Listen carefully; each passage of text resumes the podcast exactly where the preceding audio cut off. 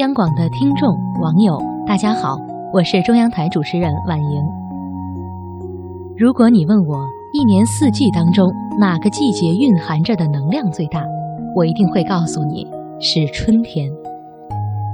尽管春天在科学的解释中从来都不浪漫，只是被称作是太阳入射角度和地球轨道变化导致的气温升高的过程，但是没有人能够否认。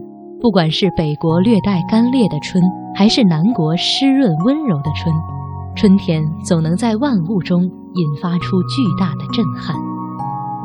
万物复苏，冰封消融，整个天地间陷入一片勃勃的生机，连我们的心情和生活也随着春天的来临而日渐明媚了。就像我一直相信的那样。上天给了我们春天，是为了让我们的心灵在冰冻之后复苏。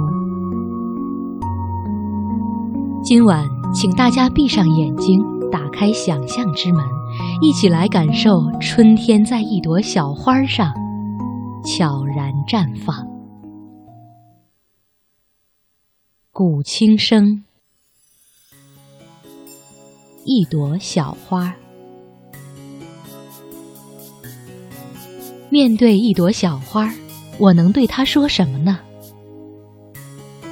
今年北京的春天总共下过两场半雨，而且只是略略的湿了下街道，因而干燥的景况是可想而知的了。这当然让我对北方的植物产生了一种深刻的同情。要在这样的土地上生长开花，并把生命的枝桠努力地探向天空。这又是要有怎样的坚韧呢？独自由南国漂泊到京都，在这里度过如许孤寂的时光，夜夜孤灯常伴，青春便沿着书页字间漂移，生命化作行行抒情亦或并不抒情的文字，只把日子过得如同北国的大地般荒凉。人的一生。是应该如何的度过呢？我为什么要如此的奔波而不屈的寻找那极目难眺的远岸呢？那毫无湿润的土地，令我的心灵也干渴。然而这一天，我走在街的花坛旁，我忽然发现，这干渴的如同水泥灰的泥土里，居然萌出了几点新绿，而且自信的。开出了几朵小花儿，黄灿灿的小花儿，它们在春天的阳光照临下，竟是透着那么一份惊喜。它们的根就扎在这块毫无湿润的土地上，它们是以怎样的毅力在这样的土地上生长起来的呢？我索性停下脚步，俯身凝视着一朵小花儿，它向我微笑着。因它的缘故，我发现阳光要美妙的多。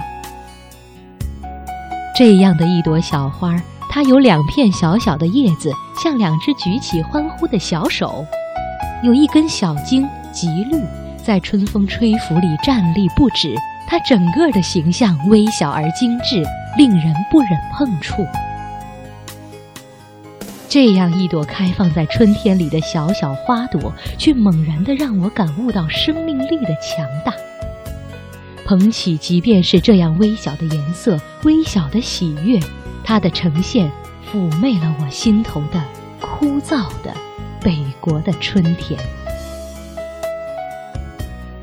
一朵小花，它竟拂去我心头的冷寂和积沉。他把这一捧小小的美丽托送给我，他让我在他的面前思之不已。我们的生命究竟有没有一朵小花强大？有它的从容而饱含激情吗？有没有它那么一点点亮色呢？